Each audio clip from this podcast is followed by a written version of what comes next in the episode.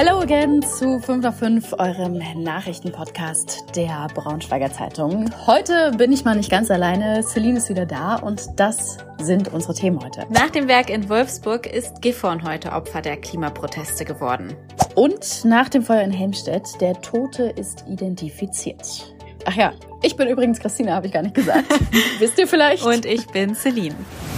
Erst gestern haben wir hier im Podcast über die Aktion von Klimaaktivisten und Aktivistinnen gesprochen, äh, die gestern Vormittag einfach ganz offiziell mit einer Werksführung durch die Hallen des Ab Werks in Wolfsburg gegangen sind äh, und dann versucht haben, die Produktion zwischenzeitlich mal zu stoppen. Genau, und mittlerweile sind da auch Videos von der Aktion in den sozialen Medien aufgetaucht. Schaut da am besten mal in unserem Artikel vorbei, falls ihr es noch nicht gesehen habt. Da sieht man nämlich, wie die Aktivisten, ein Mann und eine Frau, sich versuchen an der Produktion festzukleben. Aber VW-Mitarbeitende äh, haben das nicht äh, lange äh, mit sich machen lassen, sind dann ähm, auf die Aktivisten zugegangen ähm, und sie quasi zur Seite gedrängt und ich glaube sogar auch schon so ein bisschen bisschen wieder gelöst von der ähm, Oberfläche, wo sie sich festkleben wollten.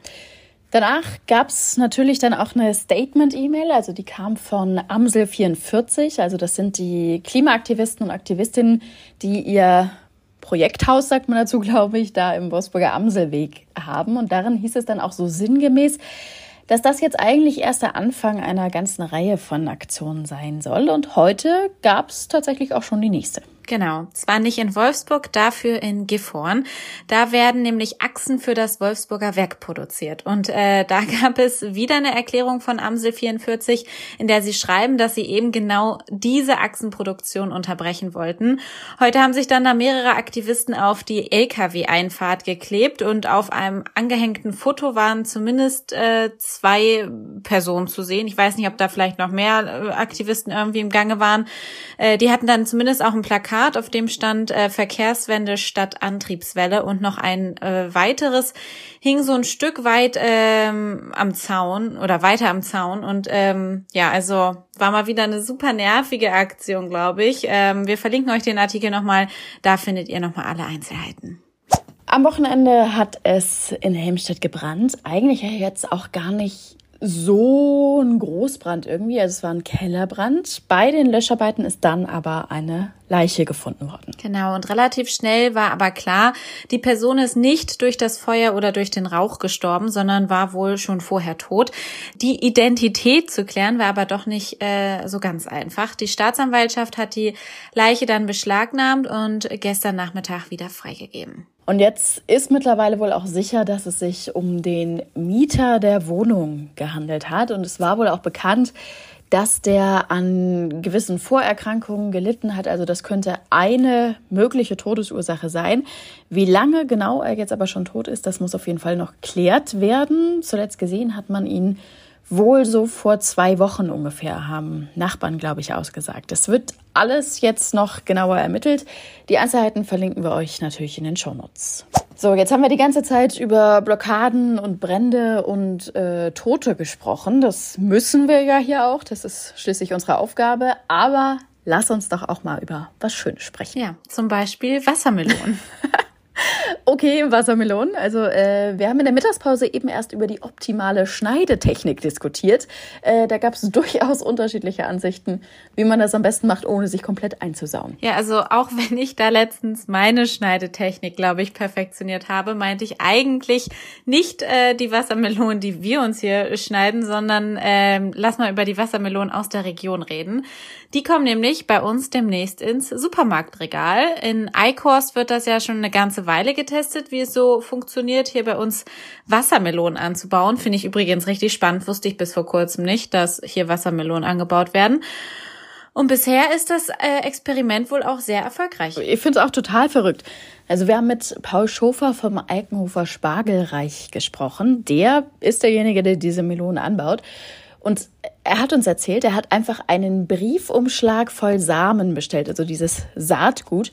Und daraus sind jetzt knallhart 16 Tonnen Wassermelonen entstanden, die er schon geerntet hat. Also ich finde, das Krass. kann sich schon sehen lassen. Ja. Ja, tatsächlich brauchen die aber auch wohl super viel Pflege, sagt er. Also nachts müssen die zugedeckt werden, tagsüber kontrolliert und gegossen werden. Ähm, ist wohl alles nicht so einfach, aber ja, also er kann auf jeden Fall sagen, ich habe eine Wassermelone getragen. Stimmt. Das hat er, hat er ja tatsächlich auch gesagt. Also das Tragen ist am, am anstrengendsten. Die Ernte an sich ja, geht, krass. aber du musst ja vorstellen, bringt du, auf jeden Fall Medizinbälle, ne? Aber jetzt kommen die auf jeden Fall erstmal in die Supermärkte bei uns in der Region. Und im Herbst zeigt sich dann wahrscheinlich, ob das Experiment ein Experiment bleibt oder ob es im kommenden Jahr nochmal wiederholt wird. Den Artikel verlinken wir euch natürlich auch wieder in den Show Notes. Und das war heute sonst noch wichtig. Wir haben ja gestern schon über den Angriff beim Braunschweiger Christopher Street Day am Wochenende gesprochen. Die Ermittlung hat jetzt der Staatsschutz übernommen, weil die Polizei den Angriff als Hasskriminalität einstuft. Vermutlich hatte äh, der Angreifer nämlich einen querfeindlichen Hintergrund. Die Beamten suchen aber immer noch ganz dringend nach Zeugen beziehungsweise nach Beweismaterial. Wenn ihr also was gesehen habt oder vielleicht sogar ein Video gemacht habt, dann meldet euch mal bitte bei der Polizei in Braunschweig. Falls ihr heute am späten Vormittag auf der A2 Richtung Peine unterwegs wart, dann habt ihr das bestimmt bemerkt. Es gab einen fetten Stau bis nach Braunschweig. Der ging auch eben noch bis, bis kurz hier vor der Aufnahme äh, haben wir nochmal überprüft. Grund war aber kein Unfall, sondern eine Baustelle in Höhe Wendeburg. Ein Fahrstreifen war da eigentlich teilweise gesperrt. Also es war eigentlich nicht so eine große Sache, aber das hat den ganzen Tag eben für Probleme gesorgt, müsste sich jetzt aber so Richtung Feierabend langsam auflösen. Genau, und nächste Woche startet das neue Restaurant von TV-Koch Frank Rosin am Braunschweiger Flughafen. Da haben wir auch letztens schon mal hier im Podcast drüber gesprochen. Gestern Abend war für geladene Gäste schon mal eine Vorab Vorab-Eröffnung und äh, Frank Rosin war auch äh, persönlich da und er hat äh, eine kleine Botschaft für euch hinterlassen. Liebe Braunschweiger, hm, Löwenstadt, Frank Rosin ist in the house, genau, und zwar mit Green Rosin, genau, vegan vegetarische Küche von Green Rosin hier am Lilienthalplatz. Bis dann, euer Frank Rosin. Also vielleicht schon mal für nächste Woche vormerken, das Green Rosin öffnet seine Tore am Flughafen am Mittwoch. Genau, das war es auch schon wieder für heute. Wir wünschen euch einen schönen Feierabend und äh, ihr wisst ja, wenn ihr Fragen, Anregungen, Kritik, irgendwas habt, dann schreibt an die Nummer in den Show Notes oder eine Mail direkt an 5 nach 5 at funkemedien.de. Genau, und jetzt wünschen wir euch einen schönen Feierabend.